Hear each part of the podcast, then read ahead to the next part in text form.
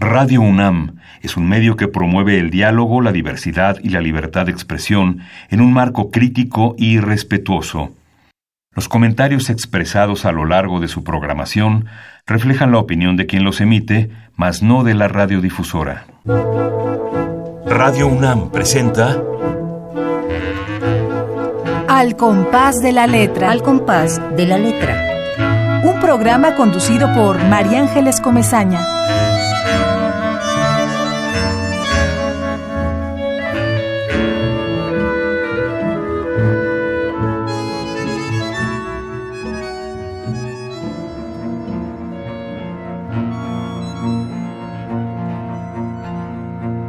A Yanka le gusta nombrar los pájaros, los atrapa en las tardes, los encierra en cajas de zapatos, los huele. Entrada la noche, ella les pone un nombre, desde Filemón a Melvin, Pamela, Élida, Gemima o Carmelito. Yanka, que no conoce de nombres, los nombra con esa boca llena de hojas secas, como regalándoles un nido o un refugio entre los dientes. Yanka le mira la cara a todos sus hijos, y reconoce la espalda de demasiados nietos. Ahora lleva los ojos enfermos y repite una misma historia de la nieta que quería ser como ella. La repite por las tardes con la misma taza de café oscuro en las manos, la misma batita blanca con rosado, el mismo humor prolongado, y la misma trenza que ella envuelve en un moño y cae, y envuelve y cae, y envuelve con sus manos y cae. Yanka no sabe ir a ningún lugar, no ha escapado nunca en tren, no ha tomado la carretera en autobús con la maletita verde sudándole los muslos. No ha pisado nunca la nieve. No menciona nunca la nieve, ni todos los puentes que no conoce. No menciona nunca nada con la boca a no ser los pájaros y la nieta que quiere ser como ella.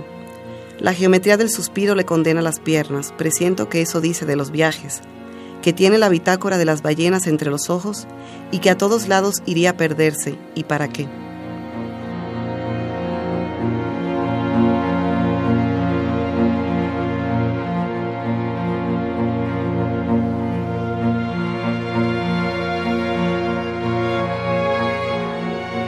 Queridísimos amigos, muy buenas tardes. Otra vez aquí irrumpe la poesía en Radio UNAM en esta cápsula al compás de la letra. Estoy muy contenta de volver a la poesía. Eh, llegamos aquí y después de todas las cosas que pueden suceder en una ciudad como la nuestra, aquí hay una cápsula, hay un duende, hay una mujer querida que viene de, desde República Dominicana a leer sus poemas y estamos otra vez juntos, Azucena, Luis, eh, toda la familia que sabemos que se sientan alrededor de una mesa con un radio, aunque parezca una historia del siglo XIX, no, no, todavía hay gente que oye el radio y bueno, mucha gente que va en coche, están allá, allá en sus casas también Ramiro Ruiz, Esther Valdés, mucha gente que sabemos que nos escucha, a quienes queremos mucho y, que nos dan este alimento eh, porque estimula saber que la poesía es importante, es necesaria. Y hoy le doy las gracias a Ariadna Vázquez, a esta poeta. Gracias por estar aquí, Ariadna. No, muchas gracias por invitarme, estoy muy a gusto acá. Con... Mm, me encantan tus poemas, que ya leí desde antes de venir aquí al programa, y me encanta tu acento leyendo, leyéndonos tus poemas. Sí, todavía tengo un poco de acento dominicano, aunque ya siempre me dicen que ya lo he perdido bastante pero es como si estuviera en un limbo, porque entonces cuando voy a mi país me dicen, ay, hablas como mexicana. Cuando estoy acá todo el mundo me dice que, que tengo el acento extranjero. De, inmediato me preguntan de dónde soy, ¿no? Entonces se este, termino como en un limbo eh, de, de, acento, ¿no? Como que no, no, no sé dónde, no sé bien cómo qué acento hablo ya. Pues. Bueno, pues a mí me encanta oír tu acento dominicano, de la República Dominicana, y me evoca además todas esas historias que conocemos de este mágico lugar de América Latina. Así es. Eh, yo te recordaba la fiesta del chivo de Vargas Llosa que nos relata una denuncia, yo creo que es la denuncia más importante de, de, de, los terribles acontecimientos de, Latinoamérica. así es, con la época trujillista. sí, es una novela que retrata bastante bien las, las circunstancias en las que se dieron, ¿no? Con una, una historia particular pero sí es una novela bastante fiel ¿no? a lo que, eh, sucedió, históricamente. exacto. Y ese sí fue una época muy terrible, los dominicanos siempre la, pues siempre la recordamos.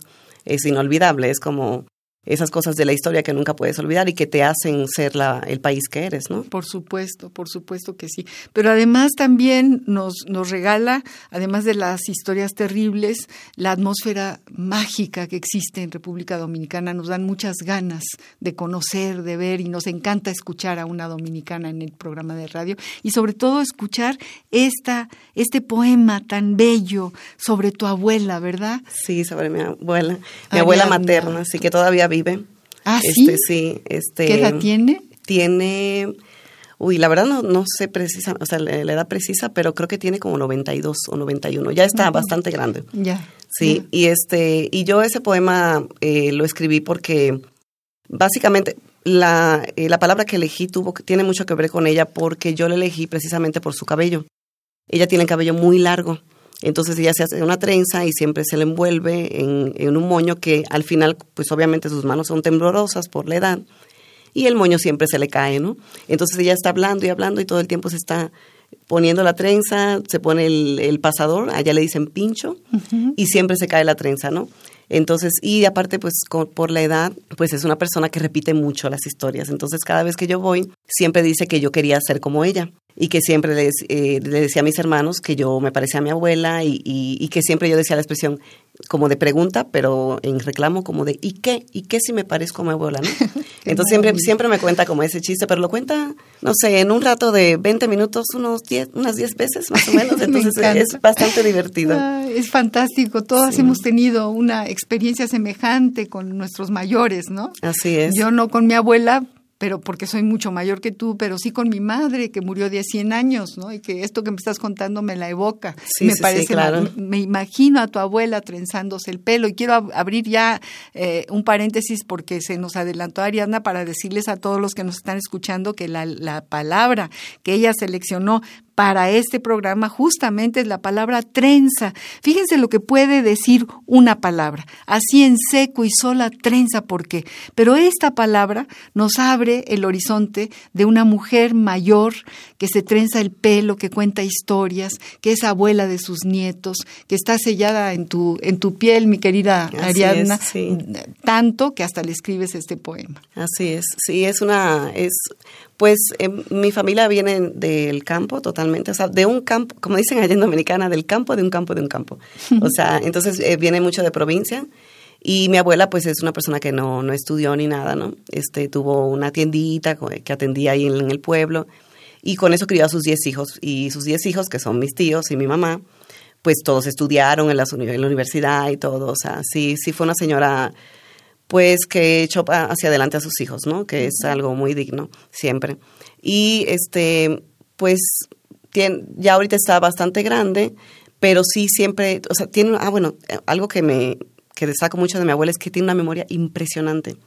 Mi mamá, por ejemplo, cuando le, se le olvida el número de teléfono de alguien, la llama, así no sé, de un tío, de un primo, porque aparte es una familia muy longeva, la familia de mi mamá.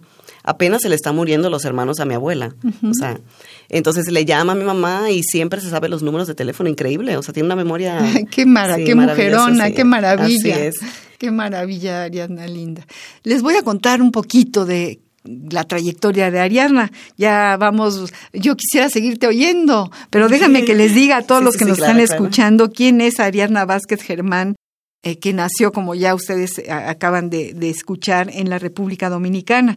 Ella ha publicado los poemarios Debí dibujar el mar en alguna parte, eh, la editora nacional Santo Domingo en 2013. Este libro fue Premio Nacional de Poesía. De Poesía. Este, ¿Con este libro? Con este libro fui, ajá, me, dieron el Premio Nacional de Poesía de Dominicana. Salomé Ureña, 2002, supongo que es un escritor. Sí, no, Salomé Ureña es una escritora dominicana, sí. ¿Una mujer? Sí, este. Una escritora dominicana, ah, y así se llama el nombre del Premio Nacional de la Dominicana, y lo obtuviste tú. Lo obtuviste en el año 2013. También ha publicado el libro de las inundaciones en la editorial Atarraya Cartonera de Puerto Rico en 2011 y Cantos al Hogar Incendiado, eh, que lo publicó Carlos López en la editorial Praxis. De, de hecho, Carlos López, a quien queremos muchísimo y le mandamos un enorme abrazo, ojalá y nos esté escuchando. Un abrazo, fue, Carlos, te Fue quien me dio los datos de, de esta escritora, eh, que estoy muy feliz de tenerte aquí, mi queridísima Ariadna. Bueno, también ha escrito la palabra sin habla eh, en la editorial Tinta Nueva en México en el 2007, otro de sus títulos, Y una casa azul, Ángeles de Fierro, República Dominicana. Así es. Y también una novela que se llama Por el desnivel de la acera, publicada por Carlos López por Praxis en el 2005, y El relato vulnerable en voz alta y otros cuentos, que también estuvo premiada por Ediciones Ferilibro 2010, Premio Nacional de Cuento Joven de la Feria del Libro de República Dominicana cuántos premios y, desde México. Cuéntanos de estos libros, Ariadna Linda. Bueno, este, el, bueno, eh, del libro más cercano es este, el, último que me, que me publicaron en Dominicana, Debí dibujar el mar en alguna parte.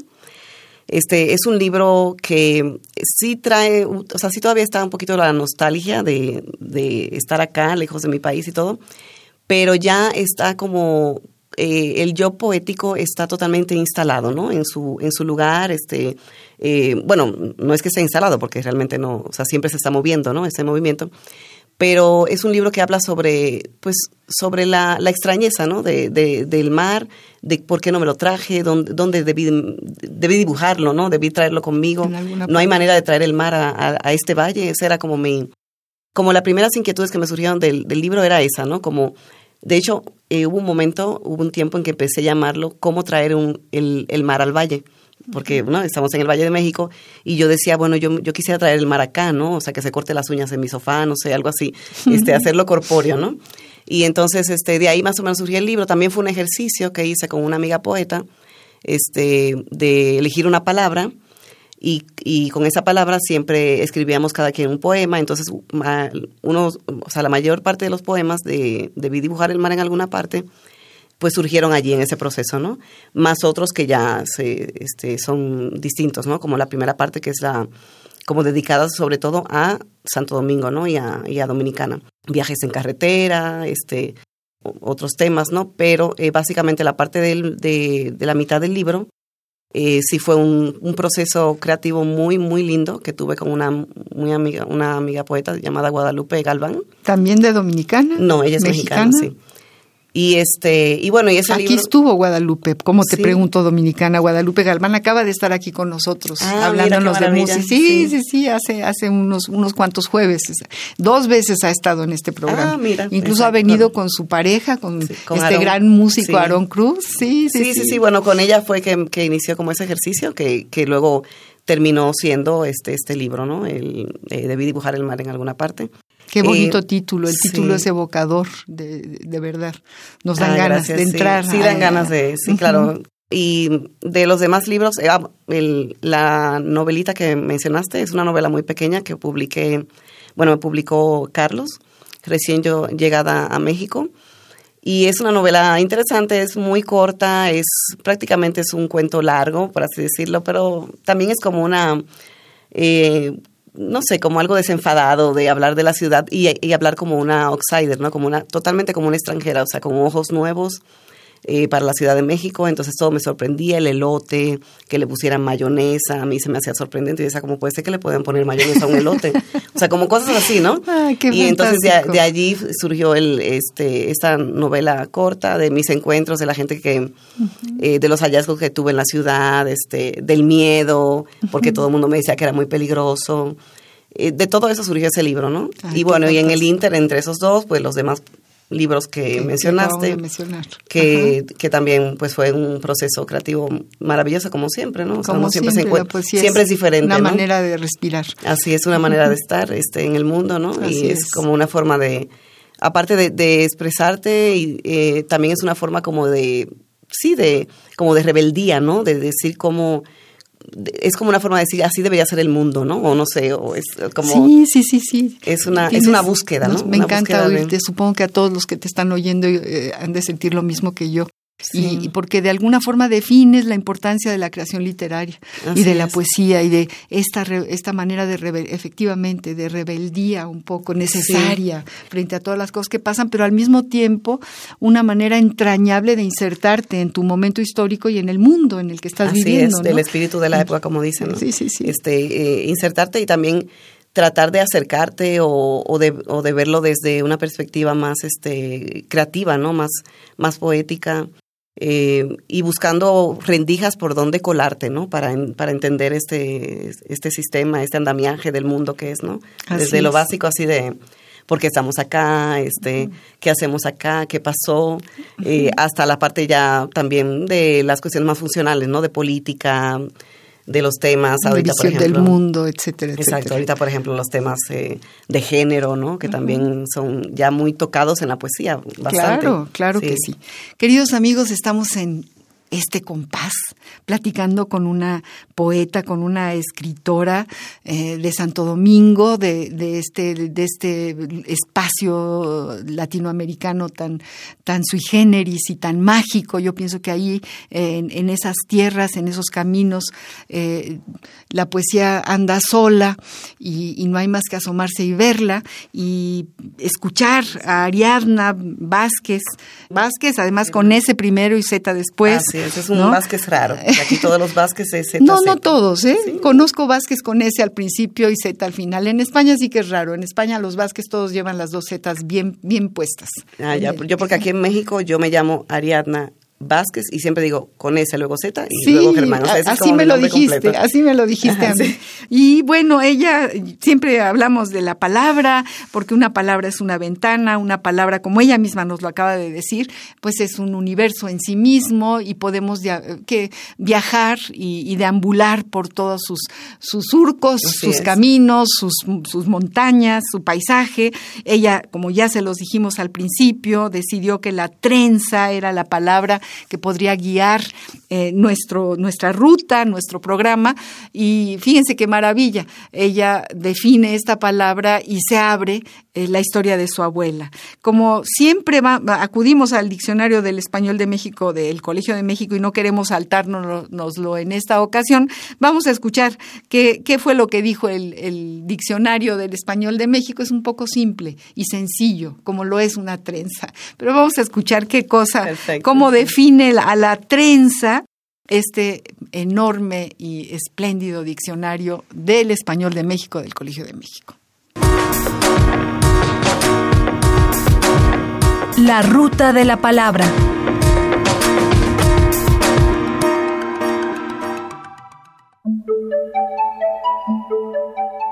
Trenza, sustantivo femenino. 1 peinado en el que el pelo largo se divide en tres o cuatro mechones y se entreteje formando una sola pieza. Hacerse las trenzas. Les jalaba las trenzas a las niñas. 2. Tejido de varios hilos entrelazados.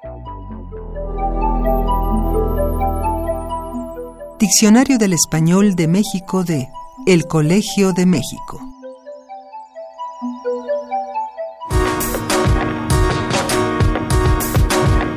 La ruta de la palabra. Bueno, esto es lo que dice el diccionario. Eh, es como muy... no se sale de la trenza. Es, la, trenza básica del cabello largo, ¿no? este, a mí, por ejemplo, la, palabra trenza, eh, bueno, que eh, obviamente sí, tomando en cuenta el cabello, me evoca a otros significantes. Por ejemplo, este, la trenza es un acto de amor, puede ser este, ¿no? Cuando eh, tu madre te hace una trenza, tu abuela, incluso yo recuerdo en la escuela que las niñas se hacían trenzas, ¿no? Es, es, como un acto de amor, ¿no? También, no sé. Te trenzas con tu pareja. Exacto, te trenzas con tu pareja. Es, además, es, eh, la palabra trenza también es, eh, trae como otras evocaciones, ¿no? entrecruzar, entrelazar, unir, este, el 3 también, ¿no? Que es un número maravilloso, ¿no? Que tiene, tiene muchísimos significantes, o sea, religiosos, místicos, o sea, de todo, ¿no? De todo. Sí, este, no sé qué te parece a ti la palabra trenza, ¿qué te, te a mí me recuerda algo? bueno, me recuerda, justo me recuerda alguna tarde en que yo quería hacer una trenza, pero no de tres gajos, sino de más gajos desde aquí, y que me era dificilísimo. Y entonces entró mi mamá y me dijo, ¿cómo? Y entonces en lugar de tres, eran como cinco, Como una, cinco, dos, ah, tres, cuatro, cinco. Y se iba dibujando ahí una trenza sui generis, un poco barroca, ¿no? Pero que era la que a mí me gustaba y que terminaba con un moñito color de rosa, imagínate qué Nah, sí, pero me, pero qué me- maravilla, me- sí. y mi madre, que era una tejedora fantástica, una mujer que, que tejió no sé cuántos kilómetros de suéteres, de, de mantas, de calcetines, de guantes. Me acuerdo que a uno de mis primos, que tenía que irse eh, eh, de un día para otro a una excursión con los amigos del bosque, que era un grupo que se iban a los bosques, le habló a mi mamá y le dijo, tía, necesito un suéter de un metro y medio de largo, por favor, téjemelo. Y mi madre se quedó todo, Toda, toda sí. una noche tejiendo, ¿no? En eh, un suéter lleno de trenzas, que también es muy difícil Es muy complicado, dibujar sí. una trenza tejiéndola, ¿no? Tienes que poner sí, un punto de un lado y un punto del otro, el punto del derecho y del revés, darles un vuelco eh, Así en es. la distancia. Entonces, todo eso me evoca la trenza. Gracias por preguntármelo a mí, pero ahora, ahora estamos hablando de ti. Y bueno, a mí también la, bueno, yo quizás me voy demasiado lejos, no sé, pero a mí también la trenza me evoca pues mi estado actual, que es como yo estoy trenzada con Dominicana y México, o sea, como como si me, si- Claro. como si me hicieran una trenza, ¿no? Entre los dos países ya, bueno, son los dos son mi hogar. Eh, Dominicana es, eh, pues, o sea, México es mi hogar totalmente en estos momentos, pero México no, no sabe nada de, de mi infancia, eh, ¿no? No hay nada en, en sus calles que me evoque un momento eh, eh, maravilloso de mi infancia ni nada, entonces como que estoy como entrelazada, ¿no? Entre los dos países, o sea, eso también me, me puede me puede hacer pensar en, una, en la trenza, ¿no? En la trenza. Pues siempre buscamos música para la palabra, no siempre la encontramos. Y en esta ocasión, sí, efectivamente, llegué a una orilla de trenza de una, de una pieza musical que canta Mon Laferte. ¿Sí lo has escuchado? Sí, y, y- que y sí. se llama Trenza. Vamos a escuchar un cachito de esta, de esta, vamos a esta pausa musical para seguir Perfecto. platicando con Ariana Vázquez. Estamos muy, muy encantados escuchándola, leyendo su poesía. Vamos pues a esta pausa musical.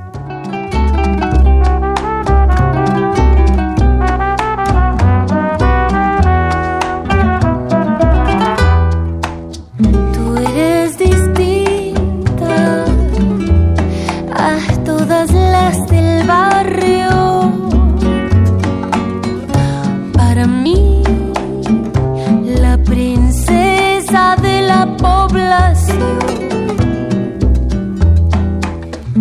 Eres hermosa como una perla no debes pasar hambre,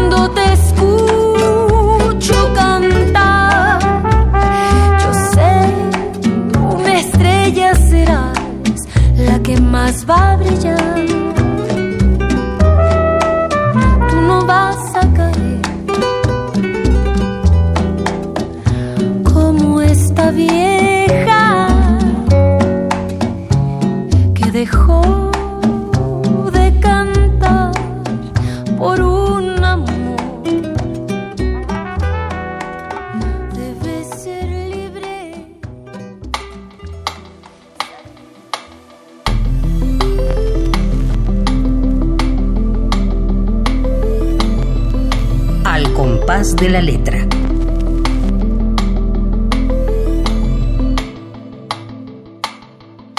Acabamos de escuchar, queridos amigos, a Mon Laferte con una pieza musical que evoca la palabra de nuestra invitada de la tarde de hoy, que es la trenza, ¿no? Y nos gusta, nos gusta escuchar esta música porque habla del tejer una trenza y efectivamente es un tejido en el cabello y estamos muy contentos de que estés aquí, Ariadna, y de que nos cuentes todo lo que nos estás platicando. Y antes de que sigamos hablando de más cosas eh, tuyas, de tu historia, de tu vida allá, de por qué estás aquí, ¿por qué no nos lees algún otro poema? Ok, este, voy a leer em, uno de, mi, de los poemas de mi libro inédito. Ajá, ¿qué se va a llamar? Eh, se llama este, Si hubiera tenido un diálogo en Casablanca. Y de ese libro voy a leer un poema muy cortito, que es el que le da el nombre al libro. Eh, el poema se llama Si hubiera tenido un diálogo en Casablanca. Columnas de libros alrededor como una pared falsa en el estudio. Una ventana donde la mirada vuela hacia azoteas en otro continente. This is not America, pero es un encierro soñado para Emily, con vasos de vino cerca y un hombre ajeno para dormir. Alguna vez Emily preguntó, si subo la cuesta, ¿permanecerá allá arriba la promesa? No se pueden elevar paredes con libros, se elevan huecos, preguntas. ¿Será algo que sabemos? Sabemos que Emily nunca fue a París. Emily nunca fue a ningún lugar. Si hubiera tenido un diálogo en Casablanca, el adiós sería una pregunta. ¿Cómo tendríamos París siempre? ¿Qué tendremos entonces? ¿Cómo es París? ¿Siempre? Y bueno, ese, ese poema. Ese poema. Es una historia. Es una, sí, habla de Emily Dickinson. Bueno, hipotéticamente, obviamente.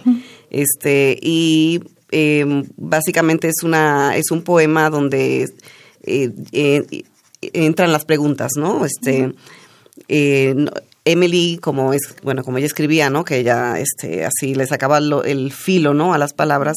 Estábamos pues, hablando de cuál Emily, Dickinson. Emily Dickinson. sí, que con una historia tremenda, trágica, durísima. Y por ejemplo, en el caso de, o sea, yo pensaría, bueno, Emily Dickinson no se hubiese quedado con la, la pregunta última de la película Casa Blanca, que es, este, siempre, eh, siempre, siempre tendremos París, ¿no? Dice la la frase última de la película. Entonces yo pensé, bueno, Emily hubiese preguntado cosas, ¿cómo vamos a tener París siempre? O sea, siempre preguntando, ¿no? Siempre indagando, que es parte del proceso eh, creativo, ¿no? El proceso poético, indagar en eh, hurgar, este, buscar, perseguir, ¿no? Entonces ese poema, pues, eh, es el que nombra el libro y, y digamos que es la idea del libro también, porque es un libro eh, con muchos cuestionamientos, con muchas preguntas que no necesariamente son, eh, eh, o sea, tienen respuesta.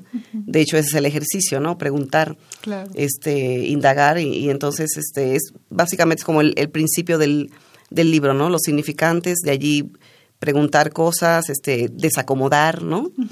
este, Ponerte además en la piel de Emily Dickinson, ¿no? Exacto, sí, exactamente. Lo que hubiera o lo que no. Exacto, lo que Los hubiera subjuntivos, exacto.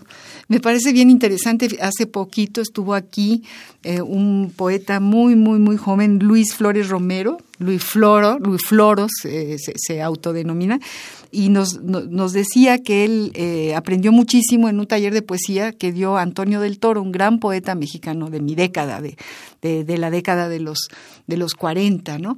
Él eh, decía, es que cuando Antonio del Toro nos enseñaba a escribir, nos decía, eh, vamos, a, vamos a trabajar no un proyecto, sino un tema. Y el tema es el poema. Y tienen ustedes que hacer un trabajo de campo yo te lo pregunto a ti un poco en ese sentido. Me imagino que estás metida en la obra de Emily Dickinson para poder hacerte las preguntas que tú plasmas en, voz de ella, ¿no? Cuando la escribes.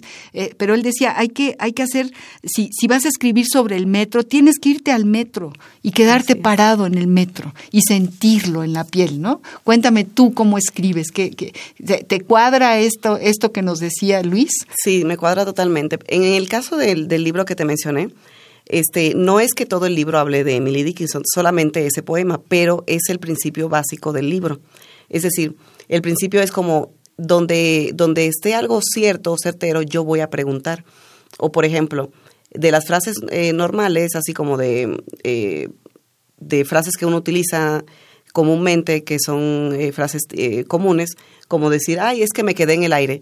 De ese me quedé en el aire yo empiezo a escribir sobre qué es quedarse en el aire, qué sería quedarse en el aire, o sea, cómo, cómo podría una persona quedarse en el aire, o sea, de cosas cotidianas como que trato de hacer un ejercicio de, de, indagación, ¿no?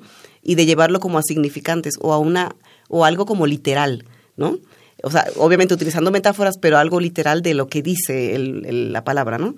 Entonces, este, no es que todo el libro tenga que ver con Evelyn Dickinson, no es, no estoy haciendo no, no, algo. No, no, bueno, pero hablamos de un poema. Sí, exacto, un poema. y un poema es justo lo que estaba diciendo Luis, ¿no? Este chico decía, es que hay que trabajar un poema uno solo, ¿no? Ese, es. Sí, pues sí, pues, no recuerdo quién dice, ¿no? Que, eh, o sea, cada poema es como su poética, o sea, su arte poética. O absolutamente. en cada poema es un universo en sí mismo. Este, ahí está todo y, y entonces como que eh, ya de lo que desde lo que se escribe allí hay un principio, un fin, o sea, un, universo, ¿no? En general. Queridos amigos, estamos hablando con Ariadna Vázquez, eh, poeta, eh, novelista, narradora, y hablando de cosas muy, muy interesantes como la fuerza de las palabras, como este poema que nos acaba de leer, que es maravilloso y que efectivamente se, se no me gusta, se pone, se guarda en la figura de una gran escritora, Emily Dickinson, que, que murió de una forma muy, muy trágica, ¿no? Y, que, que es una gran escritora y, sigue siendo su, su, eh, su obra extraordinaria, y cómo la poesía puede sintetizar de una manera tan entrañable la vida entera de, de otra escritora. Es decir, tú, a ti, tú, tú evocas a, tu Emily, que es nada más, es, es única en ti. es decir, no es la misma Emily que está siendo. Claro, no tiene un acercamiento muy personal hacia los poemas. Eh, uno siempre se acerca con la carga que trae, ¿no? Con la vida que uno, que uno ha vivido, lo que, bueno, lo que uno vive. Y uno siempre, el acercamiento a un poema siempre es como eh, personal, este, único, este no es compartido, ¿no? O sea, no es, es una transferencia total, ¿no? Entre, hacia otra persona, es, es, una, es una vivencia, como dices, este, muy íntima, ¿no? Muy íntima. Y hablando de, lo íntimo, tenemos una cápsula en este programa, eh, así como con mucha terquedad. Nos gustan las cartas, Ariadna. Nos gustan muchísimo. A mí me encantan las este, cartas. ah, bueno, pues eh, eh, es algo así, es como, pues vamos a dedicar un cachito del programa a un epistolario. Y hemos buscado muchísimas cartas y hemos sentido a lo largo de estos cuatro años del programa que el epistolario es una forma de intimidad única, porque justo lo que acabamos de decir eh, es tu Emily Dickinson es nada más tuya. entonces tú la compartes a través, te vuelves un pasadizo de ella para nosotros, ¿no? Y la carta es también una expresión única que yo te escribo a ti y te cuento lo que me pasa. Entonces vamos a escuchar una carta de ni más ni menos que Juan Ramón Jiménez, imagínate a Rubén Darío, a su gran maestro, a su gran escritor. Y, y, es muy bonita esta carta, yo pienso, a ver qué, qué opinan ustedes, queridos amigos, y qué opinas tú, Ariadna, porque ahí vemos que eh, la debilidad de los grandes escritores, los grandes escritores son de carne y hueso, sufren, tienen miedo, piden cosas, etcétera, etcétera, etcétera. Vamos a ver. Son vulnerables, Exactamente. como todo mundo. Sí, pero a veces son tan lejanos y tan extraordinarios y tan enormes que uno piensa que están en, en, la punta más alta de una montaña a la que uno no puede llegar. Y resulta que si leemos una de sus cartas, nos encontramos con, un ser igual que nosotros. Vamos a escuchar esta carta de Juan Ramón Jiménez, ni más ni menos que a Rubén Dario. Epistolario. Domicilio conocido. Domicilio conocido. Carta de Juan Ramón Jiménez a Rubén Darío. El Mediterráneo no dejará de poner su azul en muchas cimas. Madrid, diciembre, mediados de 1903. Querido maestro, He recibido su tarjeta fechada en Málaga y crea que siento hondamente no estar con usted a orillas de ese mar de mi tierra. Sobre todo, no estar con usted porque el mar espera siempre. ¿Qué versos ha hecho usted en Málaga? Supongo que el Mediterráneo no dejará de poner su azul en muchas rimas de usted. ¿Por qué no me manda algo de ese mar? Nosotros seguimos trabajando. Helios irá con muchas reformas desde el primero de enero. Y dentro de unos días mandaré a usted mis áreas tristes. Martínez Sierra habla de la caravana pasa en este número de Helios. Dígame usted a dónde le envió todo, para no exponer las cosas inútilmente. Escríbame y reciba un fuerte abrazo de su Juan Ramón Jiménez.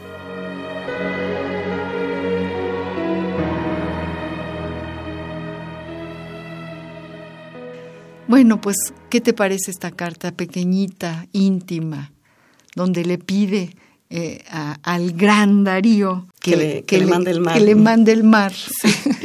Pues sí, me, evoca lo que dije hace rato, ¿no? De la, del libro, ¿no? De, de, debí dibujar el mar en alguna parte. Pues me parece una carta muy, muy bonita, muy, muy íntima, como decías, y muy, eh, con mucha añoranza, ¿no? Este, y muy funcional también, o sea, de mandarle, le va a mandar unas cosas, ¿no? Unas, eh, un paquete, pongamos, ¿no? Entonces como que sí, ahí se ve la parte de, pues son personas, ¿no?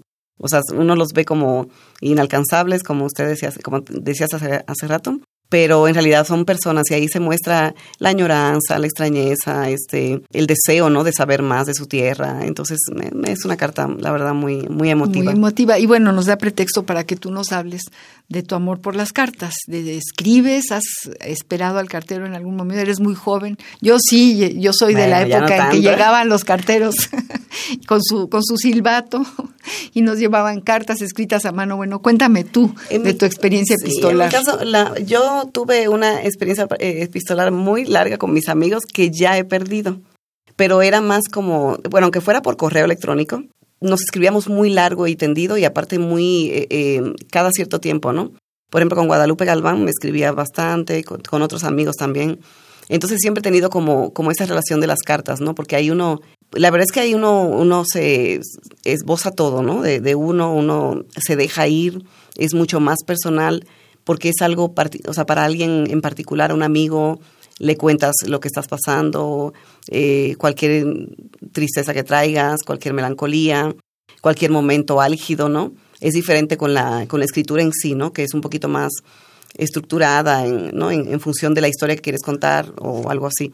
Pero en, la carta es muy, muy personal, ¿no? Y, Entonces, y espontánea también. Muy espontánea, muy catártica. Entonces sí, como que es, pues sí, me, me, sí tenía yo muchas amigas con las cuales me escribía, pero últimamente como que se ha perdido bastante. Eh, lo extraño mucho, extraño las cartas.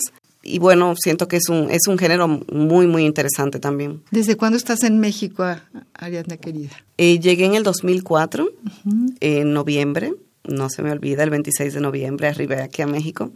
Y desde ahí pues ya me he quedado acá, este, este ha sido mi hogar, ya, ya no me imagino ahorita regresando en Dominicana. ¿De, qué parte de Dominicana? ¿En dónde naciste? De Santo Domingo, soy de Santo Domingo, y siempre que voy pues obviamente veo a mis amigos que ya, ya son pocos. Eh, Dominicana es un país de, de mucha gente que migra, que se va a otros lugares, ¿no? Porque eh, porque, bueno, por las condiciones de, de, vida, ¿no? Y en general, pues mis amigos ya están en España, están en otros lugares, ¿no? Entonces cuando voy ya prácticamente a quien, a quien me queda es mi familia, ¿no? Que ya es, es muchísimo. Entonces es, es, siempre es hermoso regresar, pero siempre que regreso siento que me queda un rato acá en México todavía que te queda, o sea, que te vas a quedar aquí ya para siempre. Creo que sí, creo que aquí ya. para siempre y por siempre. Así es, es, mi casa. Es que México acoge a uno de una forma maravillosa, la verdad. ¿Estudiaste letras en, República Dominicana? No, estudié este periodismo en, la Universidad Autónoma de Santo Domingo. Luego estudié aquí creación literaria en Casalam. Y estudié una especialidad en literatura mexicana en la UAM de Azcapotzalco. Uy, pues entonces aquí eh, tu formación, digamos, profesional la hiciste aquí prácticamente. Sí, prácticamente la hice como poeta, digamos, como y como escritora. Sí, bueno, este, yo escribo desde desde muy joven. Cuéntanos, cuéntanos, ¿desde cuándo? ¿Cómo fue que empezaste? ¿Cuál fue tu primer poema? Cuéntanos. Eh, bueno, yo mi primer poema, si se le puede llamar poema, pero bueno, mi primer escrito eh, parecido a lo que yo lo que yo entendía que era un poema fue como a los 13 años. Y aparte también escribía eh, como relatos, me encantaba escribir relatos. Entonces, este fue un poema así como mm, yo busqué palabras en el diccionario y las porque yo aparte me gustaba, yo tenía como una fijación con el diccionario. Entonces yo, yo empecé a buscar palabras como que me parecían raras pero divertidas y entonces hice como una especie de poema, ¿no? Ese fue mi primer poema a los 13 años. Suena padrísimo. Sí, entonces... Poema experimental. Exacto, un poema así de la vanguardia, ¿no? Sí, estridentista o algo así. Empecé a, escribir ya narrativa como a los 15, 16 más o menos. Yo era más de narrativa, la verdad. Hacía, eh, escribía cuentos y, y como yo luego empecé a, a eh, estudiar periodismo ya de ya más grande, pues también como que las historias que cubría, me tocaba cubrir el Palacio de Justicia y eran expedientes judiciales, entonces hay, hay cosas ahí increíbles que no, no, te, no te imaginarías. No sé, por ejemplo, me tocó una vez cubrir el caso de dos trabajadores de una casa que le trabajaban a un viejito, entonces lo, se unieron entre los dos porque estaban enamorados y quedaron de matarlo al viejito como para robarle, no sé qué. Y entonces luego estaban en la cárcel y se mandaban unas cartas de amor, pero una cosa impresionante. entonces, de ahí, por ejemplo, me surgió un cuento, o sea, como que siempre de esos expedientes eh, judiciales, ¿no? Eh, surgían historias, ¿no? También me tocó cubrir un, la muerte de, de, dos hermanitas que se, se suicidaron juntas y de ahí me salió un cuento. Entonces, mi, siento que mi, como que los inicios de mi escritura tuvieron mucho que ver también con el periodismo. Y antes de eso, como que me llamaba mucho la, atención las historias eh, basadas en algún drama real, ¿no? Como que tuviera que ver con algo que pasó. Entonces yo de ahí obviamente inventaba todo, ¿no? Pero eh, el principio era eso, ¿no? O sea, las hermanitas que se suicidan. Entonces yo hice una historia en segunda persona donde eh, una le explica a la otra por qué, por qué deben suicidarse, ¿no? Entonces es una vida miserable, es una vida triste, sin amor, ¿no? Y entonces, eh, eh, básicamente, por ahí va el cuento, ¿no? Entonces, pues ahí eso, mis inicios de la escritura tienen mucho que ver con el periodismo. Y fíjate, tiene mucho que ver con la investigación, porque bueno, tú hablas de archivos, me, evoca inmediatamente la pintura de Cauduro, que es un, pintor mexicano que ha hecho muchas cosas sobre la muerte y cosas que a mí me impresionan muchísimo es, haz de cuenta, un enorme archivo en, que, que, de pronto sale una boca que, que quiere hablar, ¿no? Que quiere, quiere salir, que, que no está muerto, que un archivo no es, nunca es un archivo muerto. Nunca es un archivo muerto, siempre hay que dar. Siempre, ¿no? Y, si tú lo tomas como escritora y como poeta para hacer una, una, ficción, pero que está basada en un hecho real, bueno, pues qué fuente más maravillosa de investigación para tu creación literaria. ¿no? Así es, sí. Sí, me parece increíble todo lo que nos estás contando, queridos amigos, al Paz de la letra está ya a, a 12 minutos de, de terminar, quizá podemos irnos a una pequeña pausa musical porque acabamos de platicar de las cartas de Juan Ramón Jiménez que evoca al mar Mediterráneo y bueno, tú también evocas al mar en tu en tu libro y vamos a escuchar ni más ni menos que Mediterráneo, pero cantado por esta espléndida, fantástica gitana maravillosa que es Nina Pastor en la voz de Nina, el Mediterráneo tiene otros ecos. Vamos a escucharlo y regresamos con Ariadna Vázquez, esta escritora dominicana que nos llena de emoción oírla y leer su poesía.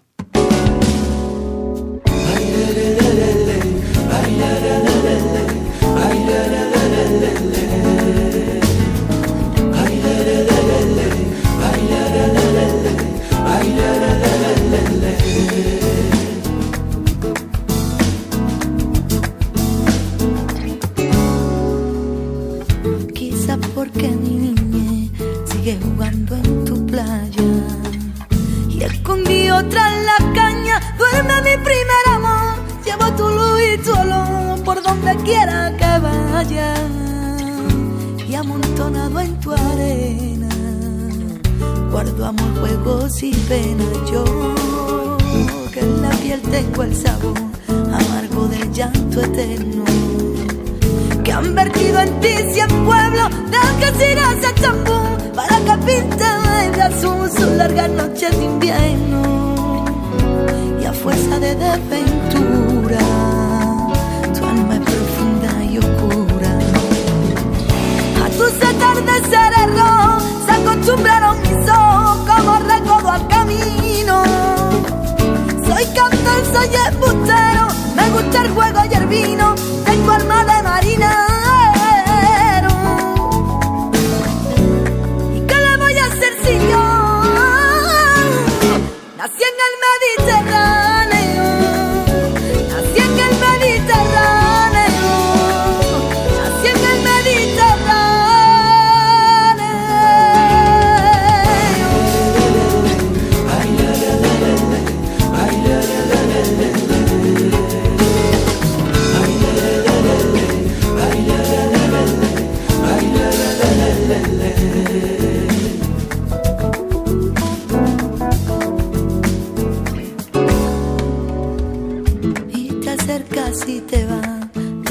besar mi aldea. Jugando con la marea, te vas pensando en volver. Eres como una mujer perfumadita de brea que se añora y que se quiere, que se conoce y se teme. Ay,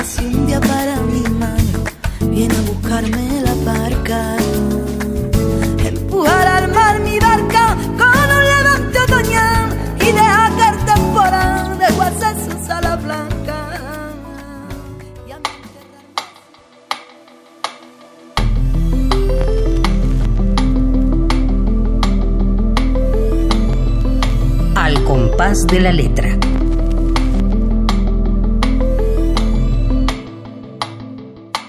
Bueno, Mediterráneo, con esta voz, ¿no? Sí, esa voz Te trae el mar sí. aquí a, a- a la piel que se pone Sí, se chinita te- nada más. de- se le hace se una te bolita a la eriza. piel, exacto, se te eriza, nada más de escuchar. Ariadna, Ariadna querida, queremos escuchar poesía tuya. ¿Qué nos vas a leer?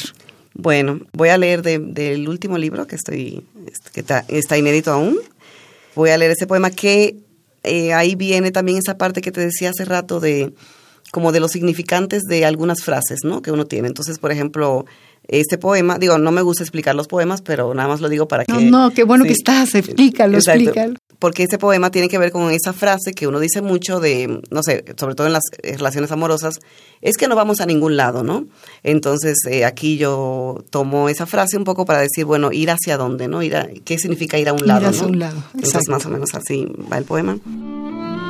Ir hacia algún lado, como ir hacia un destino donde la ganancia espera, como tener los ojos para esa luz que recompensa. Y si hubiera el camino, ¿a qué lado nos llevaría? ¿Será algún borde o una planicie? Quizás un acantilado donde el mar deslumbra en las mañanas. Una ventana desde donde la ola se enmarca como ese deseo al que cada día vigilaremos. Ir hacia ese lado que es un lado distinto de muchos otros, donde llegábamos antes, descalzos, delgados, con olores rumbe y lodazal, la ropa destejida sobre la piel, imaginando siempre ese otro lado cuya idea yace más lejos, mucho más allá de lo lejos, como si la errancia anidara una fe violenta hacia el añoro. Ir hacia ese lado y realmente llegar. Pero ¿será convincente ese hallazgo? Encontrar nuestros pies recién nacidos sobre aquel manto de arena que todo lo sostiene. ¿Qué silueta haría la luz delante de la enorme roca? Y los caracoles, ¿qué estuvieron haciendo por tanto tiempo antes de, de que llegáramos a levantarlos? Ir hacia ese lado donde la claridad se asienta sobre el caminante. Y al arribar, ¿de cuál otro lado nos distanciaríamos? ¿Olvidaríamos a nuestra llegada que hubo un final fallido en cada antiguo viaje? ¿Será que solo era necesario aprender que ninguno fue nunca a nuestro lado, aunque hubiéramos llegado a tiempo tantas veces, ardiendo porque la desesperación es el principio de todos los incendios? Ir hacia algún lado, y en cuál otro nos aguardaría la falta, desde cuál norte escucharíamos al relámpago. Ay, qué bonito, qué maravilla. La, la magia de la poesía es que en esta puerta que acabas de abrir de, de, de esta pregunta, ¿no? De, de este subjuntivo, eh, me traes la memoria de Luis Ríos en un poema que habla sobre si yo pudiera ir al mar, si yo fuera ir a- si yo fuera al mar, ¿no? Si, si, si pudiera o pudiese. Yo sé la pena de los subjuntivos porque tampoco saben ir al mar. Es decir, me, me, en otra cosa totalmente diferente, pero llena de esa pregunta, me, me traes aquí a, a este, a esta mesa, a, a ecos conocidos. Y el subjuntivo siempre como que trae añoranza, ¿no? Sí, sí, es- si pudiera o pudiese. Si, hubiese sido, si, bueno, si, si pudiera más bien, sí. Sí, sí. ¿no? Y, y bueno, eh, no sé, te pregunto qué poetas hay en tu tintero. Siempre les pregunto a mis, a mis queridos invitados ¿quiénes son los poetas que te nutren, eh, con los que convives cotidianamente o desde cuándo convives con ellos? o Cuéntanos. Bueno, hay, hay unos cuantos, o sea, María Negroni, por ejemplo, es una poeta que, eh, a la que recurro mucho. De, mexicano me fascina Francisco Hernández, siempre, pues siempre lo estoy leyendo, o sea, o, siempre lo tengo cerca. Eh, José Carlos Becerra es de mis poetas también que, que me, me, gusta mucho. Lamentablemente, pues no pudo hacer mucho, ¿no? Y murió muy joven. Muchos otros más así, eh, más, más este, de Dominicana, por ejemplo, más cercanos a, a más contemporáneos. Este, está Fran Baez, em, eh, Alexis Gómez, que acaba de fallecer, de hecho. hay muchos poetas que, que tengo siempre cerca, ¿no? O sea, Edmond Javés, que es este poeta este judío, ¿no? Eh, bueno, montones. Montones de, poetas. ¿Tú has ido a talleres, tallereas tus poemas? ¿Cómo, no, cómo es el proceso de tu escritura? Ahorita no, pero sí fui mucho a talleres. Este, ¿A cuáles? Eh, fui al, al, taller, al taller de Casa del Lago con Raúl Parra, que ya, que ya falleció. Mariana Bernardes también estuvo mucho tiempo en ese taller. No, no te tocó a ti, No, no me tocó, exacto.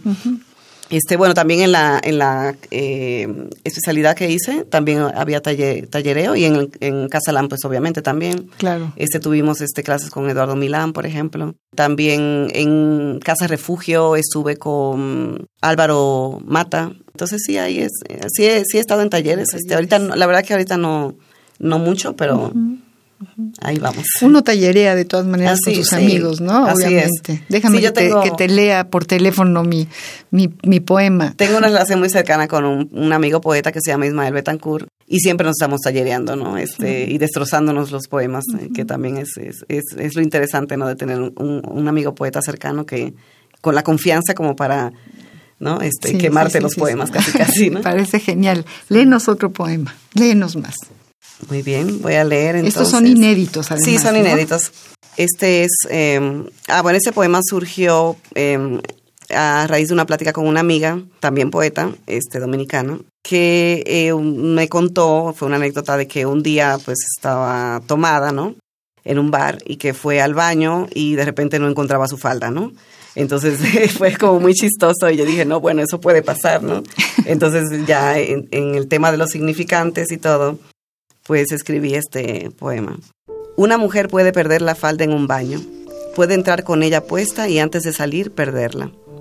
Una mujer puede dejar ir la falda por uno de sus huecos, extender el vacío de la prenda, abrir esa puerta. Una mujer es capaz de irse camino hacia el desagüe de su falda. Después de todo, es suya la ropa. Es aquello que ella puede quitarse si quiere, desprenderse sin intervenciones ajenas. La falda puede ser su narrativa negativa, su forma de demorarse. Ella puede decir, aquí me detengo. Es decir, la falda es elevada para que ocurra la orina y puede que no regrese a su sitio tras completarse el acto. Se puede, por ejemplo, integrar al cuerpo, volverse demasiado útil para las costillas. Subir y bajar la falda es una forma del tiempo. Es que es abierta la falda. Su eternidad está arriba y abajo, también en el instante de su fuga. Viaja perforada su mirada enmarca al cielo y a la tierra a un mismo tiempo. Se escapa por ambos lados, por ellos se pierde. Es fácil su extravío. ¡Ah, qué genial! ¿Cómo, se puede ¿Cómo se puede perder una falda? Y bueno, y uno dice... además tiene sentido del humor increíble. Sí, claro. Y, eh, y, no, y te vas como por la parte filosófica, ¿no? Como de, o sea, eh, la, la parte de que la falda es una es una, es una medida del tiempo, ¿no? Son estar arriba, estar, estar abajo. Exacto, el, eh, estar arriba y estar abajo, el instante de la fuga, exacto, es una forma del tiempo, ¿no? Así es, así está. Y por tanto se extravía, ¿no? Porque es abocada, es abierta, entonces uno imagina cosas y bueno, así. Ay, queridos amigos, estamos platicando con Ariadna Vázquez, esta poeta eh, que nos llena de, de, en fin, de curiosidad de seguirla leyendo, que nos encanta su, su desenfado, su sentido del humor. Mm, todo lo que nos has leído. De hecho, todo esto que acabas de leer eh, contrasta mucho con cosas que me mandaste, que, que son muy tristes, que son muy ah. dolorosas, que son que, que rompen de, alguna manera el corazón. ¿A cuál te refieres, por ejemplo? Por ejemplo, me refiero... Eh, cada tres kilómetros en la carretera ah, vemos un perro muerto, fíjense nada más a casi todos los, eh, los esquivamos en el camino. También hay zapatos y vestidos de niñas abandonados y es necesario maniobrar como atravesando ruinas. Al pie de las montañas cuelgan alfombras de colores, de esas que le prometí a Mariana hace tres años, cuando visité la isla en un verano. Aquella vez no las compré, ahora tampoco me detengo a verlas, y las vendedoras al borde del camino, sentadas en sus sillas de guano, me miran pasar como si conocieran mi deuda, como si Marian les hubiera contado alguna tarde de paso hacia las terrenas. O sea, me, me evoca una nostalgia brutal, ¿no? Un dolor muy grande en el camino. Sí, pues es un poema de, bueno, el, yo poético viaja hacia, hacia la, bueno, está en la carretera, viaja hacia un pueblo, hacia las terrenas y a, un entierro, ¿no? Entonces, este, la, los viajes en carretera en Dominicana, eh, bueno, son hermosos, obviamente el paisaje es maravilloso, como, como dijiste, pero también eso es hay una tristeza no al eh, en el borde. ¿por qué? porque eh, eh, vienen los, los, hombres con sus caballos se ve como una se ve la, la pobreza pues se ve en, todos lados no a pesar de la belleza que hay este o de y de ese exotismo que ven los turistas y todo pero también hay como una miseria no una una tristeza el sol que quema muchísimo no sé como que sí hay esa esa parte como dices, ¿no? De, de, tristeza profunda, ¿no? Y sí se siente en el viaje a carretera y bueno, y aparte pues iba a un velorio, ¿no? Entonces hay allí una pérdida, hay un duelo y este y se siente, ¿no? En, el, en los versos del poema, eso que bueno, que además es un poema, que que se te, te, te, simbra, ¿no? Te simbra por por dentro. Estamos a un minuto, me parece, de terminar nuestra, nuestro compás, queridos amigos. Híjole, me da mucha pena, pero este programa está abierto para que regreses. Claro. En, cuanto, en cuanto publiques este nuevo libro, hay que venir aquí a aplaudirlo y a presentarlo. Sí, estoy en proyecto de publicarlo este, en este año, entonces ya estaré por acá. Este, Muchísimas gracias por estar aquí. Muchísimas gracias. De veras, ha sido una delicia escucharte y leerte. Y espero que a quienes nos estén escuchando les parezca exactamente lo mismo. Estoy segura que sí. espero que sí. Quiero agradecerle muchísimo a quien nos hizo favor de estar frente a los controles técnicos, Miguel Ángel Ferrini. Muchas gracias, Miguel Ángel. Desde luego a, a Ivonne Gallardo, nuestra productora, a Radio UNAM por este espacio de poesía, a Benito Taibo, que ama la poesía, eh, como nosotros, y a todos los que nos escuchan, les mando un gran abrazo. Soy María Ángeles Comezaña. Hasta el próximo jueves.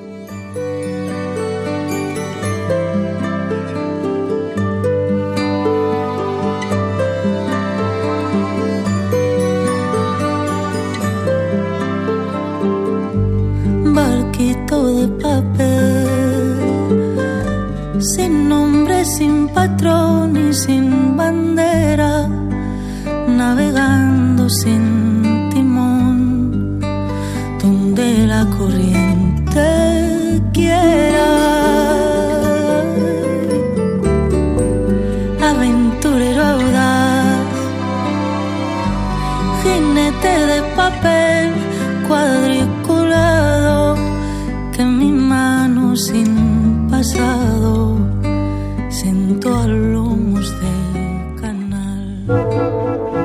Radio UNAM presentó